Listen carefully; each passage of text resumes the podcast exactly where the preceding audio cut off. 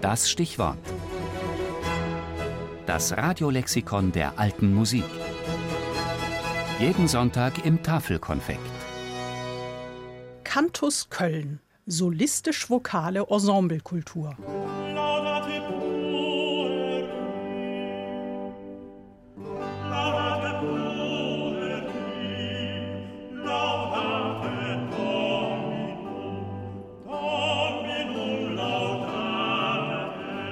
Ich habe dadurch, dass ich laut immer gespielt habe, automatisch sehr viel Kontakt mit Sängern gehabt, weil einfach diese Liaison Gesang und Laute ja eine ganz enge und sehr befriedigende, für mich fast das befriedigendste mit der Laute gewesen war. Erinnert sich der Lautenist und Dirigent Konrad Junghändel zurück an die Zeit vor 1987, dem Jahr, als er sein Vokalensemble Cantus Köln gründete.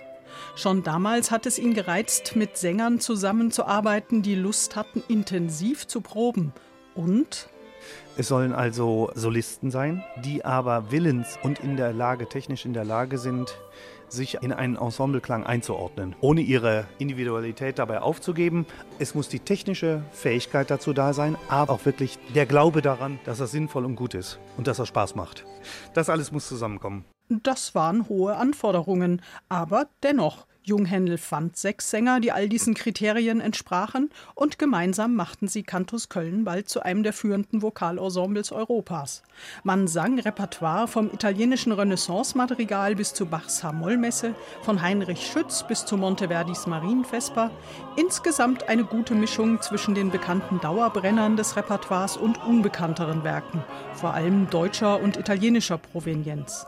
Oft wurde dafür natürlich die Basisbesetzung um einige Sänger und auch Instrumentalisten erweitert, wobei aber immer der Grundsatz der solistischen Stimmen gewahrt blieb.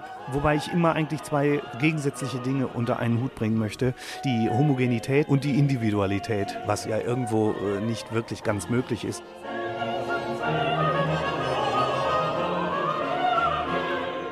Doch betont Konrad Junghähnel, bei allem Anspruch an die Qualität und aller harter Arbeit daran gehe es bei Cantus Köln doch nicht nur um eben diese Arbeit. Und ich denke, das war auch von Anfang an meine und unser aller ähm, Wunsch, etwas hinzubekommen, was uns auch noch Spaß macht. Und das kann ich schon behaupten, dass wir uns tatsächlich auch heute noch fast genauso freuen auf jedes Konzert, vielleicht heute noch mehr. Heute stehen wir nicht mehr so unter Druck und Stress. Inzwischen ist es allerdings relativ ruhig geworden um die Gruppe. Es gibt nur noch wenige Konzerte.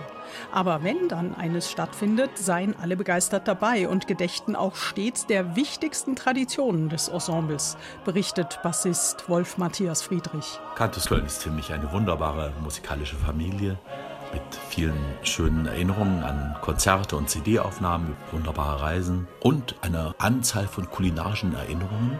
Denn nach jeder Generalprobe erhebt sich die wichtigste Frage, wohin wir nach dem Konzert zum Essen gehen.